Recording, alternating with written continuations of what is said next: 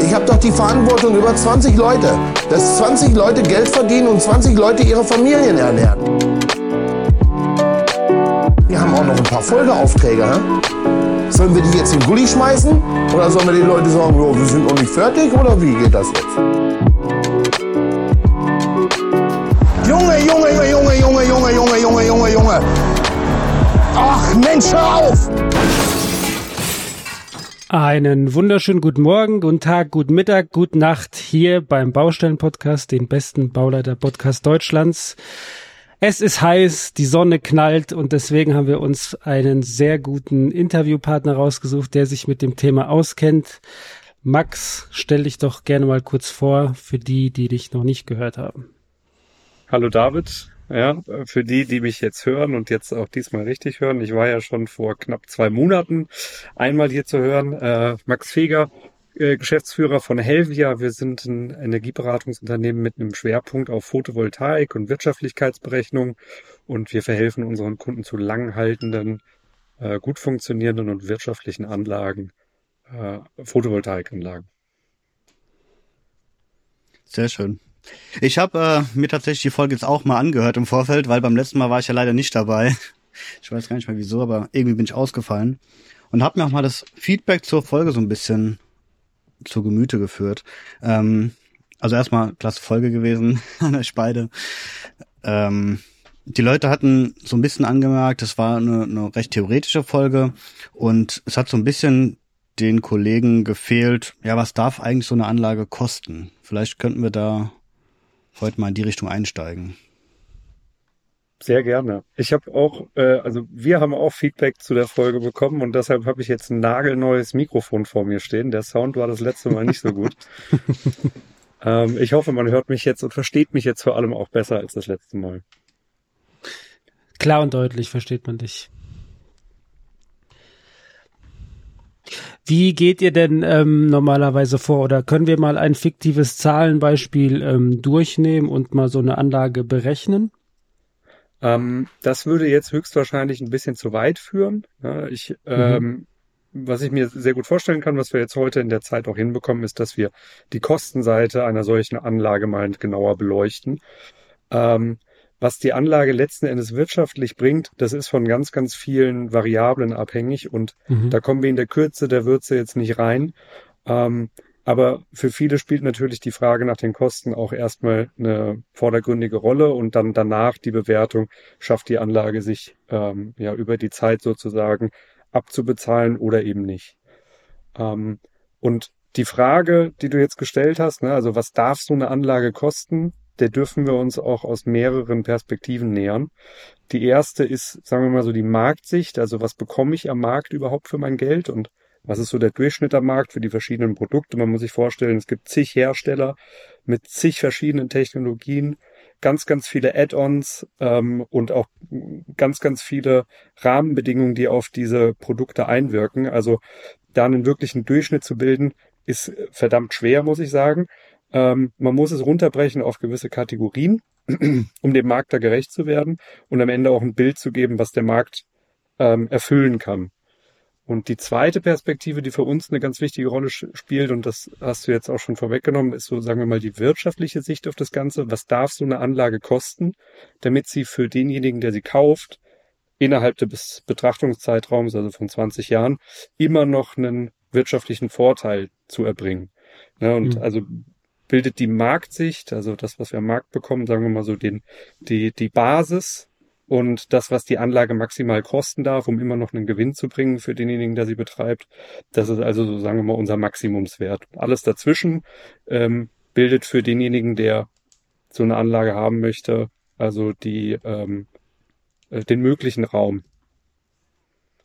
Ähm, und äh, wir haben äh, so sechs neuralgische Punkte, sage ich mal, ähm, die wir genauer beleuchten können. Und das erste ist natürlich äh, das Modul, was sich oben auf dem Dach befindet in den meisten Fällen. Natürlich gibt es auch kleinere Freiflächenanlagen, aber in aller Regel finden die Module sich auf dem Dach wieder oder auf den Dächern wieder. Und ähm, vielleicht können wir das Beispiel dann noch ein bisschen eingrenzen. Habt ihr an ein Flachdach oder Steildach gedacht? Auch das hat schon erste Auswirkungen darauf, wie teuer so eine Anlage sein darf. Ich glaube, die meisten werden kein Flachdach haben. Also macht ja ein Steildach mehr Sinn, glaube ich. Ja. Also auch aus unserer Erfahrung, die meisten Anfragen, die wir bekommen, so aus dem Privatsektor, sind in der Regel Steildachanfragen. Ähm, und da haben wir das letzte Mal, sofern ich mich richtig erinnere, ist jetzt auch schon zwei Monate her, aber da haben wir auch schon über das Beispiel gesprochen, Dachhaken versus Formziegel äh, und die Anbringung des Ganzen. Da werden wir gleich noch ein bisschen näher drauf eingehen. Das bringt also schon die ersten Unterschiede mit sich. Ähm, jetzt haben wir bei den meisten Steildächern auch irgendwo noch Gauben verbaut und so weiter. Das macht es wieder schwerer, äh, flächendeckend Module anzubringen. Deshalb ist es manchmal auch besser, kleinere Module zu verbauen. Die sind in aller Regel, wenn man jetzt die aus dem letzten Jahr verwendet, also die letzte Produktionscharge, ähm, auch sogar ein bisschen günstiger. Ja, also da steigen wir pro Kilowatt Peak. Das ist jetzt für alles, was wir uns gleich ähm, wirtschaftlich und kostentechnisch angucken, mal so unsere, unser Multiplikator für die Kosten, steigen wir mit rund 250 Euro je Kilowatt Peak für, nur für die Module ein. Ähm, das ist also, sagen wir jetzt mal, der untere Rahmen. Mit Sicherheit kriegt man die Teile auch noch günstiger. Ähm, das ist jetzt aber aus all den Angeboten, die wir äh, bei uns vorliegen haben, für eben diese Basiswert, also die Module vielleicht aus der letzten Saison, aus dem letzten Jahr, mal der untere Wert von 250 Euro je Kilowatt Peak. Genau. Wenn wir uns jetzt aber auf das ähm, einlassen, was der Markt eigentlich momentan so standardmäßig ausspuckt, dann sind das die Module aus diesem Jahr. Da reden wir dann über einen Flächenwirkungsgrad von rund 22 Prozent, vielleicht sogar ein bisschen drüber. Ähm, dann steigen wir bei 325 Euro für das Kilowatt Peak ein. Das sind also in aller Regel dann auch wieder zweieinhalb Module. Ein Modul hat heutzutage so um die 400, 420 Watt, unterscheidet sich aber auch stark nach Hersteller.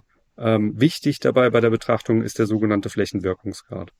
Und bei dem liegen wir so bei 22 Prozent ungefähr mit den derzeit vorherrschenden am Markt wirklich renommierten Produkten. Es gibt aber auch noch zwei Sonderfälle, die müssen wir uns auch angucken. Das eine ist die an der Fassade angebrachte sogenannte Overhead, äh, das sogenannte Overhead-Modul. Das bringt eine zusätzliche Komplikation mit sich. Das ist also an der Fassade angebracht und ab einer Höhe von, äh, bin ich mir jetzt gar nicht sicher, aber ich meine, es sind drei Meter, muss dieses Overhead-Modul auch ähm, eine bestimmte Lizenz, also ein bestimmte, bestimmtes Zertifikat haben, um dafür verbaut zu werden. Weil man stellt sich vor, das Modul fällt runter, fällt jemandem auf den Kopf, dann muss es eben bestimmte Sicherheitsmerkmale erfüllen, damit da niemand zu Schaden kommt äh, oder auch keine Gegenstände oder dergleichen. Und der zweite Sonderfall ist eben, wenn wir über besonders ästhetische oder eben von der Technologie ähm, besonders ja Avantgarde ähm, Produkte sprechen, da kommen wir in einen deutlich teureren Raum rein. Ähm, das sind jetzt Module, die haben einen deutlich höheren Flächenwirkungsgrad oder sind von der Ästhetik anders, haben keinen Rahmen beispielsweise, sind ähm, erfüllen andere Aspekte noch. Bifaziale äh, Module beispielsweise sind auch leicht teurer. Ähm, also das sind dann so die Produkte, die heutzutage schon so den allerhöchsten Standard erfüllen, nach allen Regeln der Kunst, also Ästhetik, Technologie etc. Und da landen wir dann im Moment im Schnitt so bei 550 Euro je Kilowatt Peak in diesem absoluten Top-Premium-Sektor das deckt jetzt mal die Module ab. Ähm, genau. Und diese Module müssen ja auch irgendwie auf dem Dach befestigt werden. Jetzt haben wir gesagt, wir sprechen über ein Steildach und da gibt's wieder diese ähm, zwei Möglichkeiten, auf einem Steildach klassischerweise die Module anzubringen. Und das eine ist der Formziegel und das andere ist ähm, der Dachhaken. Und wir sind das letzte Mal schon darauf eingegangen, dass der Dachhaken da in mancher Hinsicht also gewisse De Defizite hat, weil er in bestimmten Fällen, nicht immer, aber in bestimmten Fällen die Regensicherheit des Daches beeinträchtigt. Also der Ziegel, der überlappt auf dem Dach und dieser Ziegel oder diese Überlappung muss eingeschnitten werden, damit der Dachhaken durch die Öffnung durchgeführt werden kann und im Dach verankert werden kann. Ähm, das macht ihn beim Einbau deutlich leichter als die zweite Variante, nämlich den Formziegel. Äh, macht ihn auch deutlich günstiger, aber macht ihn risikoträchtiger. Bedeutet, also in, in einer wirklich beträchtlichen Anzahl von Fällen führt der Verbau von einem Dachhaken dann eben auch zu einem Wasserschaden. Da muss man sich genau überlegen, möchte man dieses Risiko eingehen oder nicht. Und wenn man es nicht eingehen möchte, dann muss man auf einen sogenannten Formziegel setzen. Das ist also ein Ziegel, der besteht aus Metall und der ersetzt dann an der Stelle, wo die Photovoltaikanlage verankert werden soll, ähm, den ordinären Ziegel, der da vorher lag, und wird dann eben mit dem Sparren darunter verschraubt. Und wenn er nicht genau auf den Sparren trifft, der da eben im Steildach langläuft, dann muss auch noch eine sogenannte äh, Ersatzbohle eingesetzt werden zwischen den Sparren, ähm, um den Formziegel zu verschrauben. Der Dachhaken, ja, da reden wir über wenige Euro pro Stück, äh, außer es ist jetzt eine spezielle Ausführung in irgendeiner Form lackiert oder dergleichen, ähm, reden wir über wenige Euro, also sagen wir mal fünf bis zehn Euro pro Dachhaken ist dann ein, ein Wert, den wir annehmen können. Und beim Formziegel hängt es jetzt tatsächlich dann auch stark davon ab, welche Dachhaut wir haben. Also ob wir einen Biberschwanzdach haben, eine Frankfurter Pfanne, ähm, einen Betonstein etc. Das macht einen großen Unterschied. Ähm, die günstigsten Formziegel fangen mittlerweile auch bei rund 18 Euro an. Äh, also das ist der Endkundenpreis, gehen aber auch bei den ganz teuren hoch bis zu 70 Euro mittlerweile pro Stück. Ja, also äh, das wohl noch dazu gesagt. Das heißt, bei einem klassischen Dach und einer klassischen Anlagendimensionierung macht das schon einen Unterschied von wenigen tausend Euro Formziegel versus ähm, Dachhaken. Eben weil die Montagezeit auch höher ist für den Formziegel, weil wir bestimmte ähm, sonstige Leistungen noch mit integrieren müssen, wie eben diese Ersatzbohle, die wir zwischen den Sparren anbringen müssen. Ähm, all das führt Kosten nach sich, hat aber auch den Vorteil, dass wir dadurch äh, risikotechnisch ein bisschen abgedeckt sind. Genau. Ja, und jetzt, äh, wie gesagt, muss das Ganze auch angebracht werden. Also wir bewegen uns jetzt äh, vom Dach runter, äh, beziehungsweise muss ja auch irgendwo ähm, einfließen die Leistung ins Haus. Und dafür ist äh, das zentralste Bauteil der Wechselrichter. Und hier haben wir mit Abstand die größte Varianz in den Preisen. Liegt daran, dass der Wechselrichter in seiner Ausfertigung auch ganz, ganz viele verschiedene äh, technische Anforderungen erfüllen kann oder muss. Ähm, allen voran ist also die, die grundsätzlichste Unterscheidung ist einphasig versus dreiphasig. Ähm, der einphasige Wechselrichter ist mit Abstand der günstigste. Also hier können wir schon Wechselrichter für kleine Anlagen unter 1000 Euro bekommen. Ähm, also fängt bei 600 Euro an und geht bis 1000, 1200 Euro hoch, so ein Wechselrichter, bis 4,6 Kilowatt Peak. Ähm, geht aber auch deutlich teurer, weil es Wechselrichter gibt, die äh, nennen sich hybride Wechselrichter, die auch dazu in der Lage sind, beispielsweise eine Batterie ähm, anzuschließen an den Wechselrichter und sozusagen dann die überschüssige Leistung, die die Photovoltaikanlage produziert, die Batterie einzuspeisen. Bei diesen Wechselrichtern fangen wir an bei 250 Euro. Das sind dann Wechselrichter ähm, von Herstellern, die jetzt nicht im Top-Premium-Segment sind. Also äh, ich nenne jetzt keine Markennamen, aber das ist, ähm, die erfüllen dann äh, nicht noch weitere Möglichkeiten, um sozusagen ähm, die PV-Anlage optimal nutzen zu können. Was meine ich damit? Hm, es ist schwer dann an diese Art von Wechselrichter, die hybrid ist und jetzt 250 Euro kostet pro Kilowatt Peak, ähm, noch zusätzliche Verbraucher in irgendeiner intelligenten Weise anzuschließen, außer man bildet noch ein zweites Framework außenrum. Das machen technisch affine Leute, aber so der, die, die Basis der Leute äh, wird das dann nicht machen. Ja, also einen Energy Manager noch mit zu integrieren, Budgetladen am Auto etc. wird dann alles schwerer äh, mit so einem günstigen Wechselrichter. Und jetzt die dritte Kategorie beim Wechselrichter, das sind dann ähm, so die Premium-Produkte auf dem deutschen Markt, die auch ganz viele Add-ons zulassen, beispielsweise auch eine Feuerwehrschaltung, also werden dann ans KNX im Haus angeschlossen über ein bestimmtes Modul. Und wenn der Rauchmelder ähm, signaliert, äh, wie sagt man, äh, hier, ähm, Alarm macht, äh, genau, dann ähm, schaltet also auch die Photovoltaikanlage automatisch ab. Äh, das ist nur ein Beispiel dafür, wie viele Anbindungsmaßnahmen dann an, an dieser Form von Wechselrichter möglich sind. Und bei diesen Premium-Produkten, da reden wir dann schon von 300, 350 Euro pro Kilowatt Peak. Ähm, genau, und jetzt habe ich gerade schon gesprochen, was kann man alles an den Wechselrichter anschließen? Eine ganz große, ein ganz großer Case ähm, und Fall, den wir immer wieder gefragt werden, ist das denn, äh, sind die Kosten hierfür gerechtfertigt oder nicht, ist die Batterie.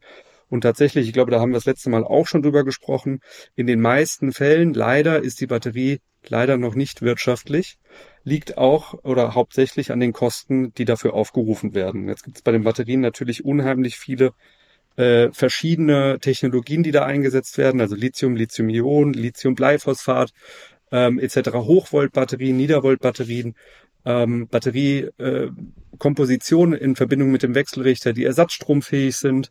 Ähm, das sind alles Fragen, die man sich stellen muss und die auch eine Auswirkung auf den Preis haben, letzten Endes, ähm, wie es verbaut wird und was man dafür bekommt.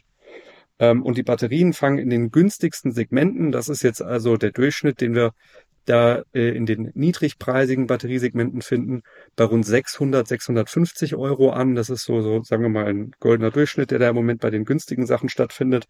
Geht dann über ähm, Batterien, die so der Standard, äh, die den Standard bilden, also in den meisten Angeboten finden die sich wieder. Ähm, äh, Batterien, die ungefähr 900 Euro kosten. Das sind dann schon namhafte deutsche Hersteller, die äh, diese Batterien anbieten oder auch ausländische namhafte Hersteller, die diese Batterien anbieten für 900 Euro, eben auch im Verbund mit zusätzlichen Maßnahmen wie Budgetladen, äh, mit dem Wechselrichter äh, etc. Ne? Äh, geht aber auch hoch, ja, und dann kommen wir zu den absoluten Top-Premium-Produkten. Ist momentan mh, auch in den meisten Angeboten wiederfinden. Das sind dann so Optionalpositionen, ähm, von denen wir wissen, dass sie selten angenommen werden, weil die Kosten dafür eben so hoch sind, äh, nämlich von 1200 Euro. Da reden wir dann über sehr langlebige Produkte, ähm, Produkte mit sehr hoher Garantie, also mit, einem, mit einer langen Garantie, mit einem ähm, ja mit einem gewissen Track Record der Firma, dass sie eben über lange Zeit sehr sehr gut abgeliefert hat. Ja, und letzten Endes muss das Ganze eingebaut werden. Ja, also die Montage und Installation der, der, der ganzen Maßnahme muss ja auch stattfinden. Und ähm, da gibt es auch, ist auch eine Position mit sehr, sehr viel Varianz, weil ähm, man kann sich vorstellen, es gibt viele Firmen am Markt, die eben ähm, klein sind, ja, da muss dann möglicherweise sogar der Meister selbst noch aufs Dach und das Ganze installieren oder äh, eben in den Keller und an den Hausanschlusskasten und das Ganze installieren. Dementsprechend sind dann die Stundenkosten für diese Installation höher als bei Betrieben, die eine gewisse Größe haben, ähm, die ihr Personal auch möglicherweise oder deren Personal jetzt in der Breite nicht so gut ausgebildet ist wie die des kleinen Betriebes. Ähm, kriegt natürlich dann durch die Größe auch den Vorteil, dass diese große Firma eben die Stunde für den Kunden besser anbieten kann. Und äh, da möchte ich jetzt einfach nur zwei Enden sozusagen der Skala nennen. Alles dazwischen ist möglich und alles dazwischen haben wir schon gesehen. Ähm, 50 Euro je Kilowatt Peak war so das absolut, die absolute Untergrenze für die Montage, also die DC-seitige Montage, äh, sprich die Unterkonstruktion im Dach zu verankern, ähm, die Module draufzulegen, die Kabel zu legen und nach unten zu ziehen. Ähm, das ist äh, für 50 Euro das absolute, äh, sagen wir mal, die, die, äh, die Basis. Ja? Und nach oben hin geht das Ganze bis 200 Euro. DC-seitig, ja.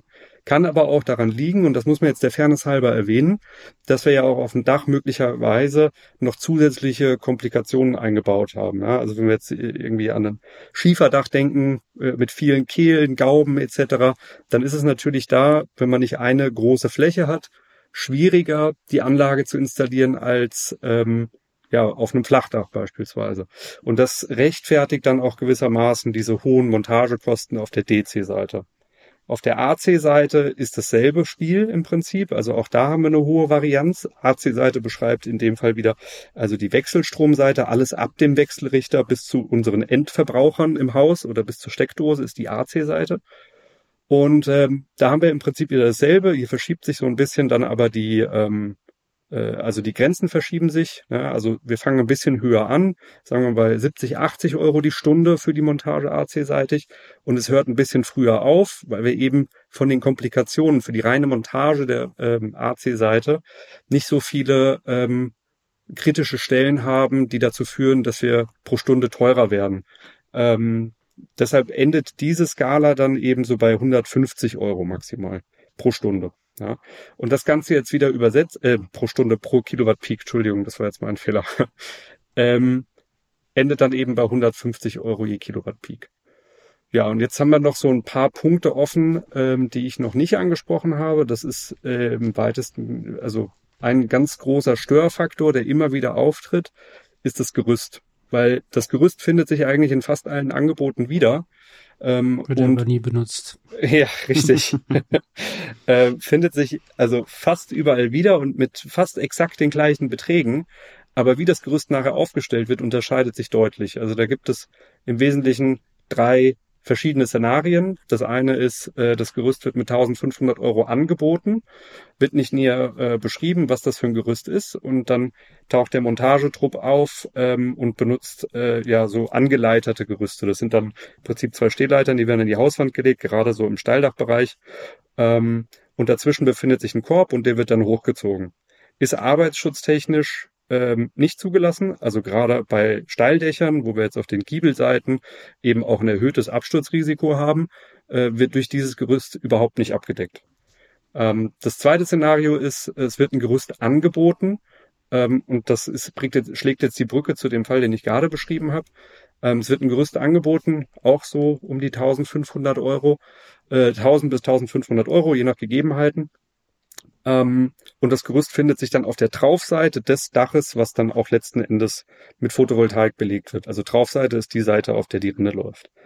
Ähm, auch das arbeitsschutztechnisch, also jedenfalls kritisch zu bewerten, weil auch da haben wir nur eine Seite mit dem Gerüst abgedeckt, ähm, haben aber auf den beiden Giebelseiten, auf dem ganzen Dach wird gearbeitet, auf den beiden Giebelseiten dann ein erhöhtes Absturzrisiko, ist also auch ähm, ein Gerüst, was eigentlich so in der Weise gar nicht zulässig wäre für den Einbau von einer Photovoltaikanlage.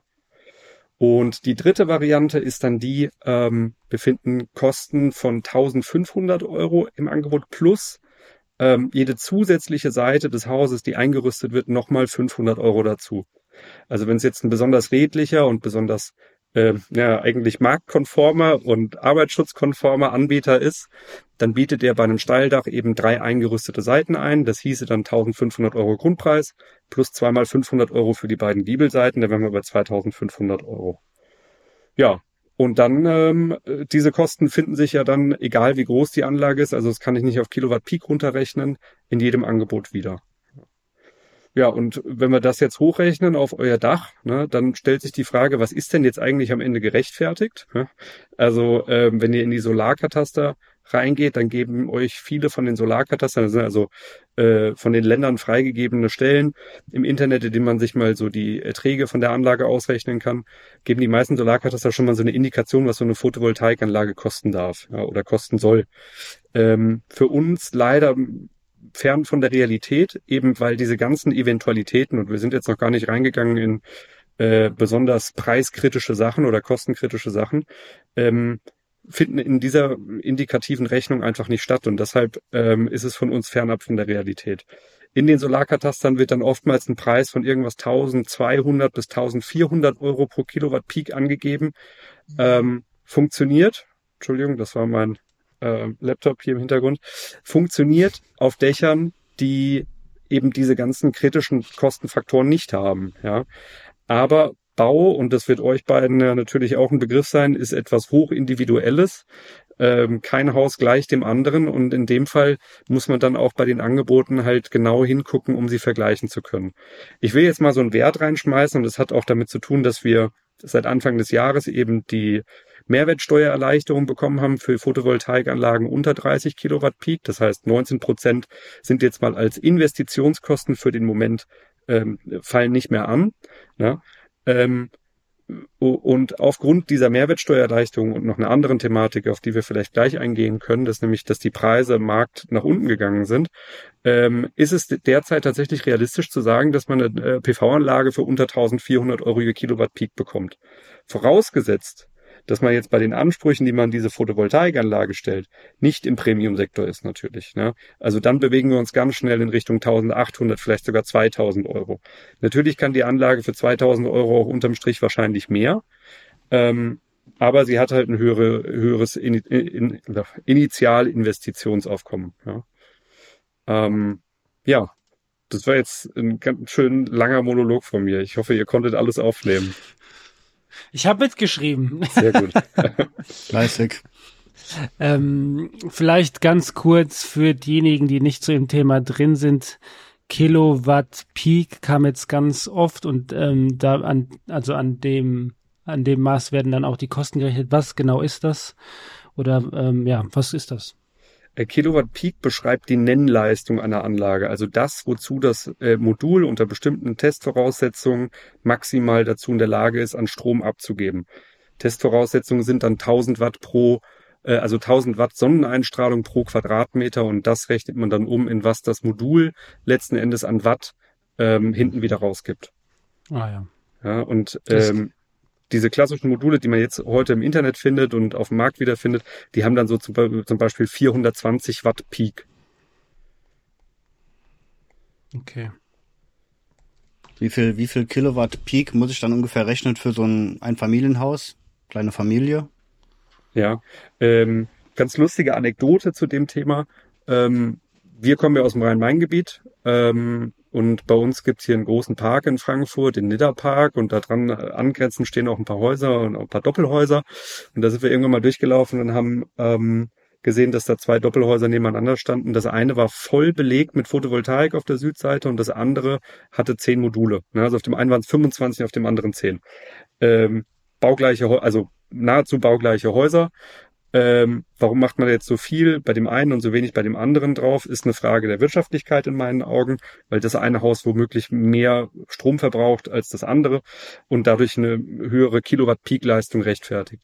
Wenn mhm. man jetzt so einen Daumenwert haben möchte, ja, und ich habe äh, hier auch vorhin noch mal ein bisschen rumgespielt an unseren Tabellen, um zu gucken, wo landet denn jetzt so der Durchschnitt, dann dürfte man damit rechnen, dass irgendwas zwischen acht und zehn Kilowatt Peak ungeachtet der zur Verfügung stehenden Fläche so ein Wert ist, ähm, der auf die meisten Verbrauch, Verbräuche von Einfamilienhäusern zutrifft. Acht bis zehn Kilowatt Peak ist so ein ganz guter Richtwert.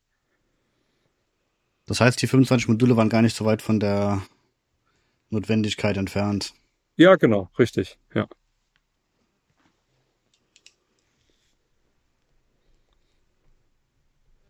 Heißt aber nicht, dass die Module, die, äh, also die Anzahl der Module in der zweiten Haushälfte ungerechtfertigt waren. Möglicherweise wohnt da eine Person alleine, die einfach einen ganz geringen mhm. Verbrauch hat und dementsprechend eine Anlage baut, äh, die kleiner ist. Weil, und jetzt kommen wir zurück so zu der Ökonomie von diesen, diesen Anlagen und so ein bisschen der, zu der Wirtschaftlichkeitsberechnung. Also das absolute Gros der Rendite wird bei solchen Photovoltaikanlagen im Privatbereich über den Eigenverbrauch erzielt. Also die Stromkosten, die ich mir als Verbraucher habe sparen können ähm, und nicht von äh, meinem Energieversorger bezogen habe, weil ich jetzt eine Photovoltaikanlage auf dem Dach habe.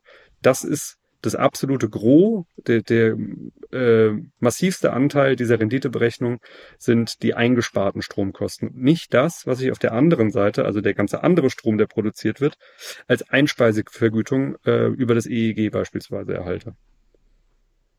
Das ist der nominell gesehen viel größere Anteil. Mhm. Also wir reden jetzt bei, also im Einfamilienbereich, äh, Einfamilienhausbereich, also einfach nur einen Daumenwert jetzt mal zu geben, rund 30 Prozent des Stroms, den man produziert, benutzt man selbst. Mhm. Diese 30 Prozent machen aber von der Rendite 70 Prozent aus. Und auf der anderen Seite, die 70 Prozent, die man eben nicht verbraucht, die machen von der Rendite nur 30 Prozent aus liegt daran, dass der Strom, den wir kaufen, viel teurer ist als der Strom, den wir verkaufen können. Da gibt's Sinn. Kann ich von meinem Verbrauch, den ich selbst habe, irgendwie so grob abschätzen, was für ein Kilowatt Peak ich brauche? Also wenn ich jetzt so ganz, ganz äh, unbedarft an das Thema rangehe und erstmal überlege, okay, was kostet mich sowas ganz grob überhaupt? Mhm. Jetzt haben wir nämlich so Anhaltswerte von Kilowatt Peak, wissen, okay, ich brauche so und so viel Kilowatt Peak, wenn ich, keine Ahnung, 2000 Kilowattstunden im Jahr verbrauche. Jein.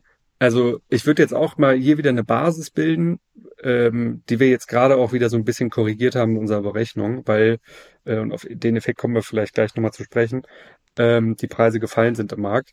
Ursprünglich, und das war vor wenigen Monaten, haben wir mal ähm, für uns auch intern, also die Regel ausgesprochen, dass wir sagen, unter 1500 Euro Stromkosten im Jahr rentiert sich eine Photovoltaikanlage in den wenigsten Fällen. Ähm, alles über 1500 Euro Stromkosten im Jahr sollte sich eine Photovoltaikanlage, vorausgesetzt der Preis, den ich dafür bezahlen muss, ähm, ist in Ordnung, sollte sich die Photovoltaikanlage dann auch rechnen. Ähm, darüber wird es dann schwer. Also rechnet sich eine Photovoltaikanlage, können wir dann bei 1500 Euro schon mal beantworten mit Ja, vorläufig. Mhm. Ähm, wie groß soll die Photovoltaikanlage sein, hängt von mehreren Faktoren ab. Dann kommt auch zum Zug nämlich das Thema Verhaltensmuster. Wann verbrauche ich den Strom? Und ähm, danach äh, berechnet sich dann auch die Eigenverbrauchsquote oder die Eigenbedarfsquote.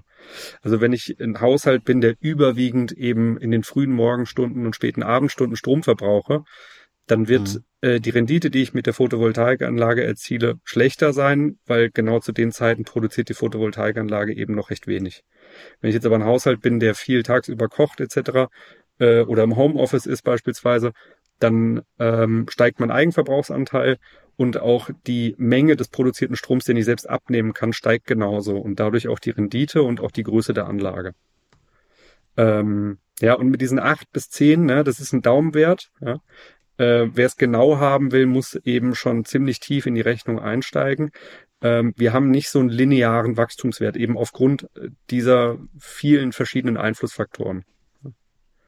Da kann ich nicht sagen, so und so viel Verbrauch, so und so viel Kilowatt Peak. Ja, stimmt, das macht schon Sinn, weil wenn ich überlege, also ich bin eigentlich immer nur von, von dunkel nach dunkel daheim. Bauleiterleben. da wird mit Verbrauch schwierig. Ja. Das äh, ist denn, also was mich so überrascht hat letzte Woche ist, weil ich, man hört es ja immer, okay, ich will jetzt eine Photovoltaikanlage und dann Batterie und Speicher. Ist es denn, also mich hat überrascht letztes Mal, dass es sich so eine Batterie zurzeit eigentlich eher weniger rentiert. Ist denn absehbar, dass das in den nächsten Jahren der Fall sein wird, weil die Technik dafür hergibt oder die Preise fallen? Macht es zum Beispiel Sinn, die Anlage schon mal vorzurüsten mit diesen hybriden Wechselrichtern, dass, wenn die Preise von der Batterie fallen, ich sagen kann, so, ich schlag zu und dann stecke ich die an und gut ist? Oder wie schätzt ihr das Thema ein? Ja, also das ist eine Devise, die wir eigentlich täglich so in unseren Beratungsgesprächen und in den Konzeptionen der Anlagen ähm, mit einbauen, ist, wenn wir keinen Anbieter finden oder einen Anbieter haben, der eine Batterie nur zum bestimmten Preis an, anbietet, der zu teuer ist, dann sehen wir trotzdem vor, dass die Photovoltaikanlage so vorgerichtet wird, dass zu einem späteren Zeitpunkt eine Batterie leicht nachrüstbar ist. Ähm, und vielleicht ist jetzt der richtige Zeitpunkt, dass wir mal auf die Marktsituation zu sprechen kommen, denn da hat sich viel geändert und das letzte Mal, wenn ich mich recht entsinne, ähm, das ist ein Wert, den wir jetzt erst kürzlich angepasst haben, deshalb müsste das noch passen, ähm, haben wir davon gesprochen, dass Batterien meistens so um die 900 bis 1000 Euro je Kilowattstunde kosten, wenn ich mich recht entsinne. Das hat sich geändert. Also genauso wie bei den Modulen und fast allen Equipmentteilen äh, und Komponenten hat der Markt nach unten ähm, ein bisschen Luft rausgelassen.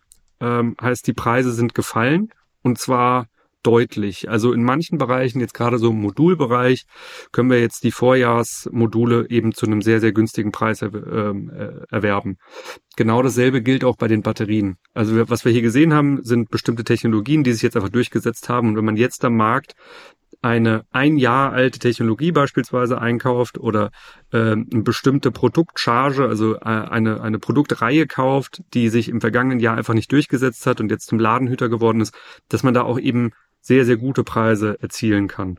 Und da gehen wir in die Richtung, das war das, was ich vorhin angesprochen habe, bei den Batteriepreisen 600, 700 Euro.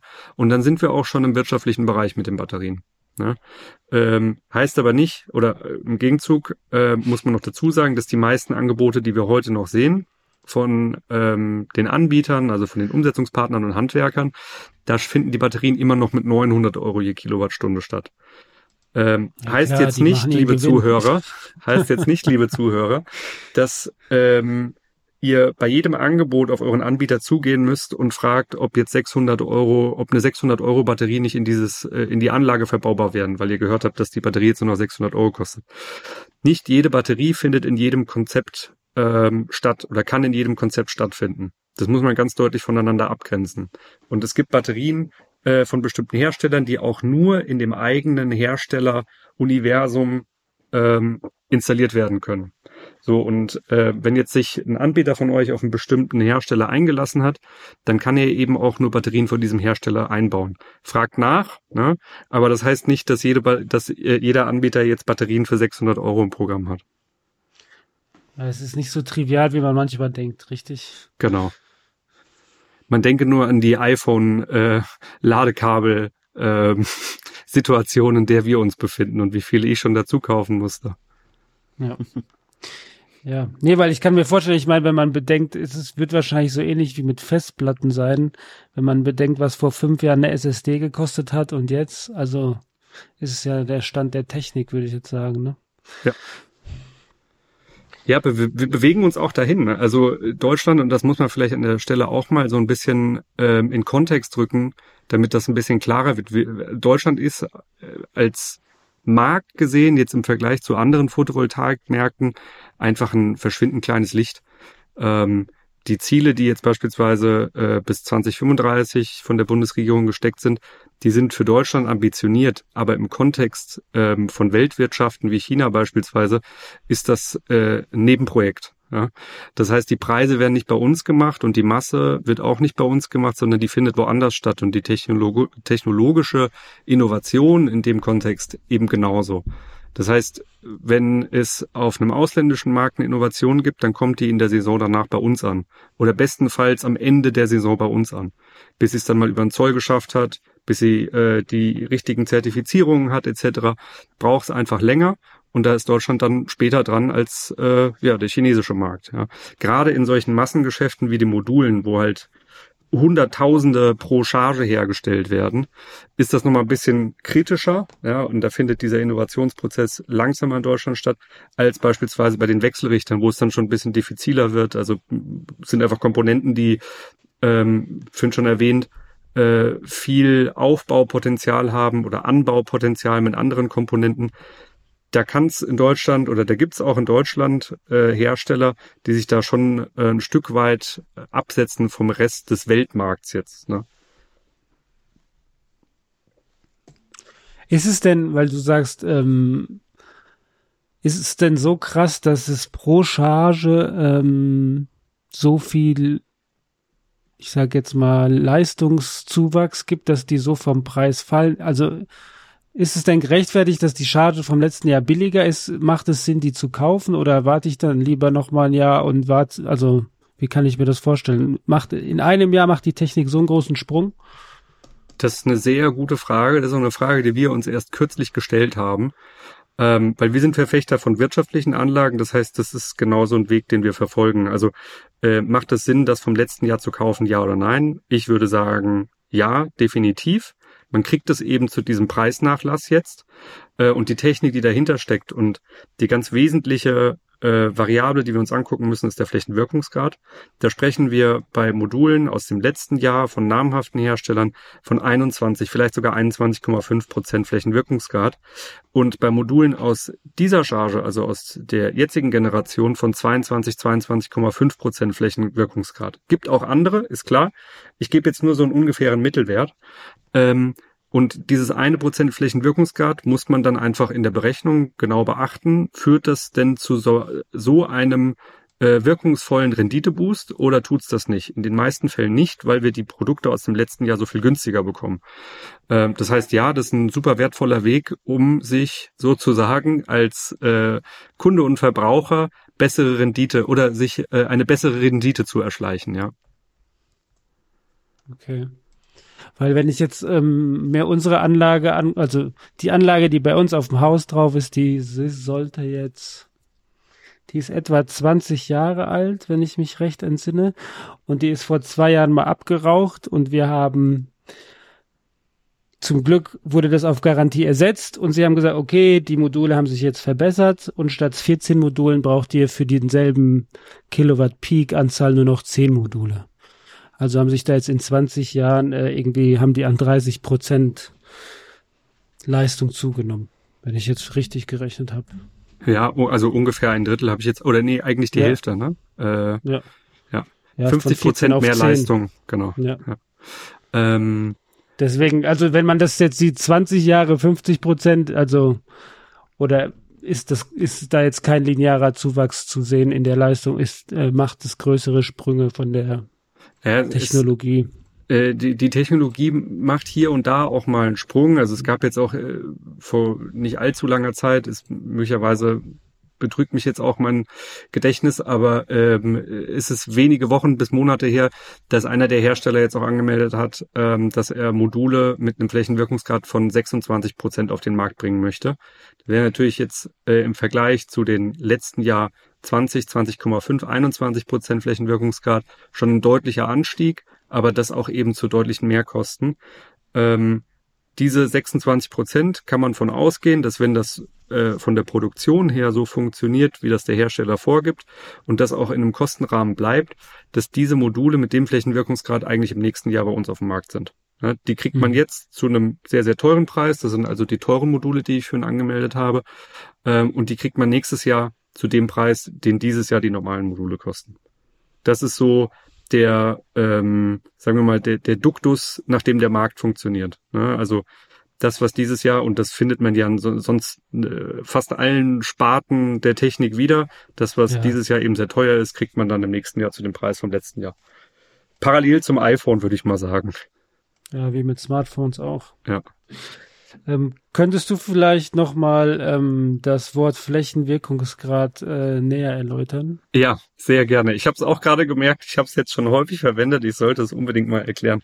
Ähm, der Flächenwirkungsgrad besagt, wie viel Fläche brauche ich, um ähm, ein Kilowatt Peak äh, jetzt beispielsweise zu erzeugen. Also ich brauche Fläche geteilt durch Leistung ergibt den Flächenwirkungsgrad.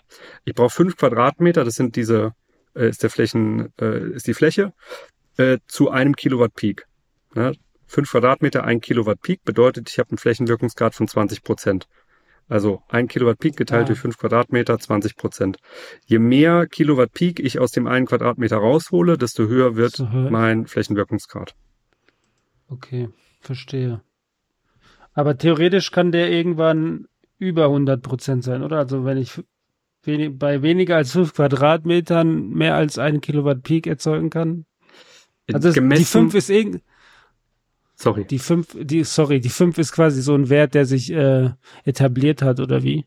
Kann ich das verstehen? Die 5 ist so jetzt die letzten paar Jahre ein Richtwert gewesen. Man sagt also, ein Kilowatt Ah, okay. Peak braucht man 5 Quadratmeter.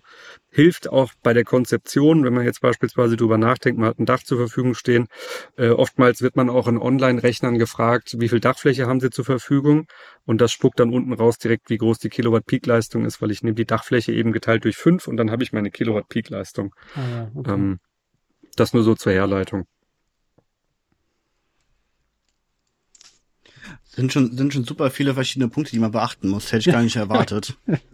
wenn man sich damit auseinandersetzt, es bleibt auch immer noch ein Restrisiko. Also wir setzen uns wirklich sehr, sehr tief mit der Materie auseinander und versuchen auch immer irgendwie sinnvolle Ergänzungen zu den ganzen Komponenten zu finden. Ob jetzt beispielsweise ein Heizstab in die äh, in den Pufferspeicher Sinn macht, äh, haben wir uns sehr genau angeguckt.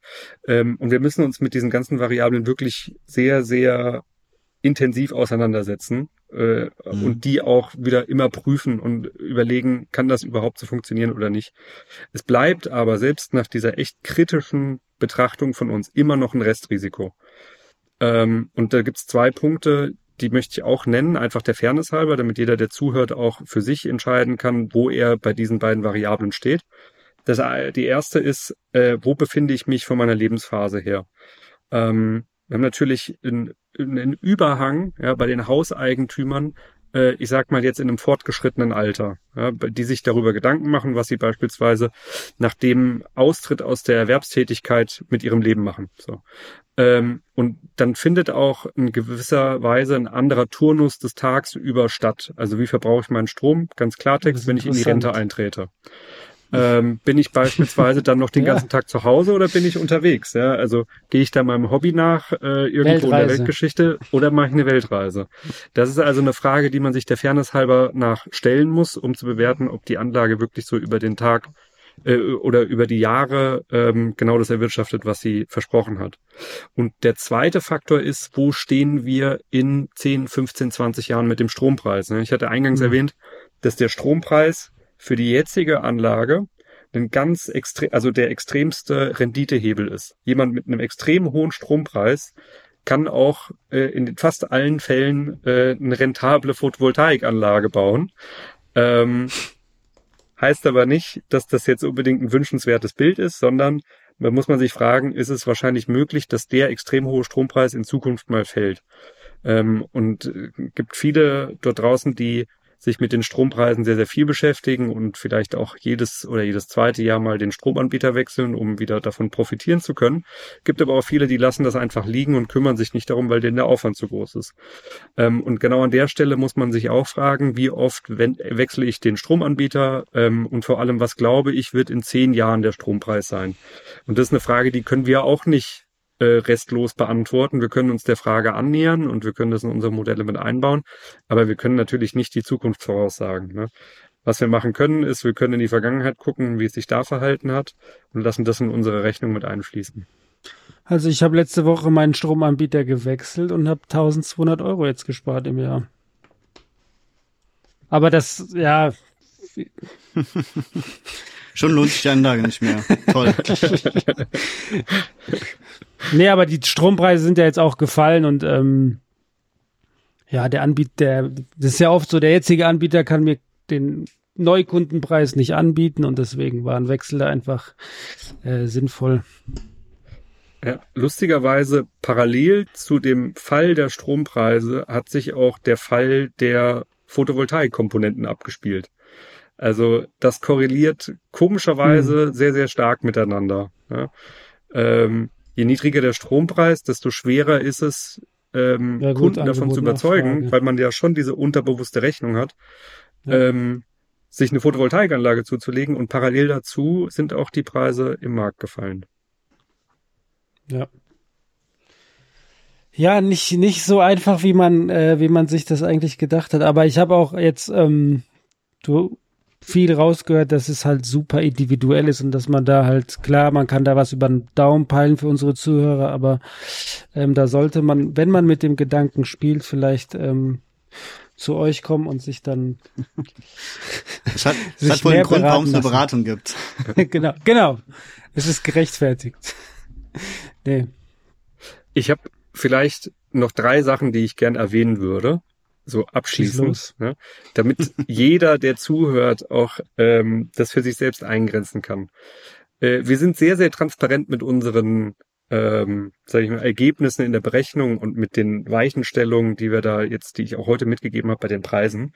Äh, deshalb möchte ich noch zwei heranführen, ähm, die sozusagen eine absolute Bottomline bilden. Also Wer sich da drüber oder drunter befindet, darf danach entscheiden, ob er sich eine Anlage zulegen soll oder nicht.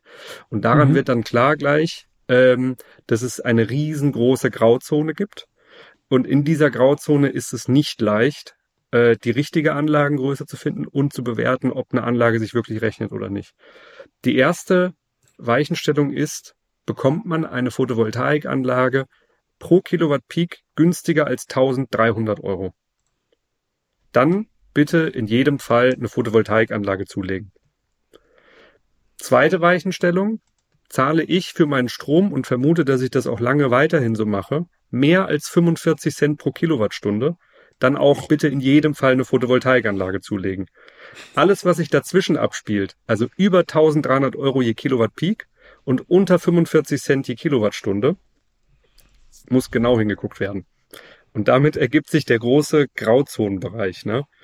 Ähm, und in diesem Grauzonenbereich beraten wir jeden gerne und geben gerne auch Hilfestellungen mit an die Hand. Also, also 98 Prozent der Leute. Exakt. Jeder, der ähm, ja, sich da nicht ganz sicher ist oder dergleichen, kann gerne auf uns zukommen und kann sich gerne von uns beraten lassen. Sehr gerne.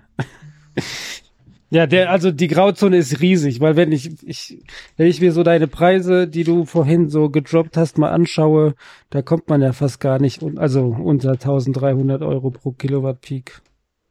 Also es ist muss, schwierig. Man muss einen guten Anbieter finden, der redlich mit der Materie umgeht, der lange im Markt bleiben will, der nicht auf das schnelle Geld aus ist ja. ähm, und der bewiesen hat, dass er auch in der Vergangenheit Qualität abgeliefert hat. Und das ist eine schwere Aufgabe, ja. Vor allem, weil in den letzten zwei Jahren unheimlich viele Unternehmen äh, gegründet wurden, nur für den Photovoltaikbereich. Ähm, und oftmals gar nicht mit der Expertise wirklich Photovoltaikanlagen herstellen zu können, sondern das hat man dann Learning by Doing irgendwie so auf die Beine gestellt. Ja. Ja, habe ich ja in der letzten Folge schon erwähnt und leider hat es nicht abgebrochen. Ich krieg alle zwei Tage einen Anruf von irgendeinem so Callcenter, ob ich denn nicht Lust auf eine Beratung habe für ähm, Photovoltaikanlagen. Daher also kommt das wahrscheinlich. nee, nee. Danke. Ja, vielen Dank. Es war sehr, sehr informativ. Ähm, ich hoffe, ihr da draußen konntet einiges davon mitnehmen. Danke, dass ihr euch die Zeit genommen habt. Ähm, wenn ihr Fragen habt, wo können sich die Leute melden, damit sie ähm, ja von euch beraten werden können, wenn sie das möchten? Genau, vielleicht nochmal ganz schnell zusammenfassend. Also jeder, der an der Photovoltaikanlage interessiert ist und auf diesem Weg schon mehr oder weniger weit fortgeschritten ist, kann sich bei uns melden, wenn er Unsicherheiten hat. Wir beraten jeden da gerne entlang des Weges und wir fangen auch bei Null an und konzipieren die ganze Anlage für jemanden, aber wir steigen auch später ein. Wenn beispielsweise schon ein Angebot vorliegt, prüfen wir das auch sehr gerne und gehen dann auf die einzelnen Punkte ein und geben noch Tipps mit an die Hand, was man vielleicht noch abändern könnte oder wo man vielleicht nochmal nachfragen könnte, ob das jetzt wirklich die richtige Mechanik ist, mit der das verbaut ist, das richtige Bauteil etc. Weil auch da, man glaubt es kaum, passieren oft Fehler. Ähm, und äh, Fehler, die am Dach passieren, können tragische Konsequenzen haben. Deshalb ist es auch oft gut, mal frühzeitig jemanden mit einzubinden, der nochmal einen Satz Augen drauf wirft und guckt, ob äh, die richtigen Teile verbaut wurden. Und da helfen wir auch sehr, sehr gern. Super, aber nochmal vielleicht, wo können sich die Leute melden? Ach, sorry. Die Leute können sich bei uns, äh, die Leute können sich bei uns direkt auf der Website melden, auf helvia, H-E-L-V-I-A.de. Äh, wir sind aber eigentlich auch auf allen Social Media Kanälen irgendwie erreichbar. Also wer sich da direkt mit einer Frage an uns wenden möchte, tut das auch sehr, sehr gerne. Ähm, und ansonsten könnt ihr euch durch unsere Website klicken. Da sollte eigentlich relativ schnell ersichtlich sein, äh, was die richtigen Knöpfe sind, um an das jeweils gewünschte Ziel zu kommen. Also die Webseite packen wir euch in die Show Notes. Einfach reinklicken, wenn eine Beratung möchte, meldet euch bei Max. Max, vielen lieben Dank. Es war sehr aufschlussreich. Es war spannend, interessant. Wir danken dir und hoffentlich hören wir uns irgendwann mal wieder, wenn es wieder Neuigkeiten in der Politik auf dem Markt gibt, wo du uns zur Seite stehen kannst. Zur dritten Runde. Zur dritten Ja. Runde, genau. Vielen Dank für eure Zeit. Ich hoffe, ich konnte wieder mal ein bisschen mehr Klarheit reinbringen. Ja, und die nächsten, äh, kann man ja auch schon mal vorweg prognostizieren, die nächsten großen Änderungen stehen ins Haus, sobald wir aus dem Sommerloch raus sind und der Bundestag wieder entscheidungsfreudig geworden ist, warten ähm, viele Änderungen äh, gerade auf die Interessenten für Balkonkraftwerke, aber auch in anderen Bereichen auf die Photovoltaik-Interessenten. Dann können wir ja gleich einen neuen Termin mal ausmachen, gleich nach der Folge. Hört sich Thema an. Balkonkraftwerke. Thema Balkonkraftwerke.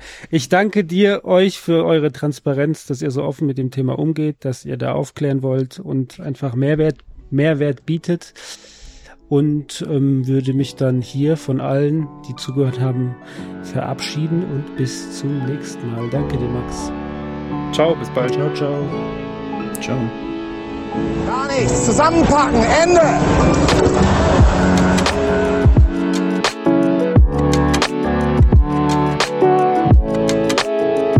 Können doch nicht mal Bandmaß halten.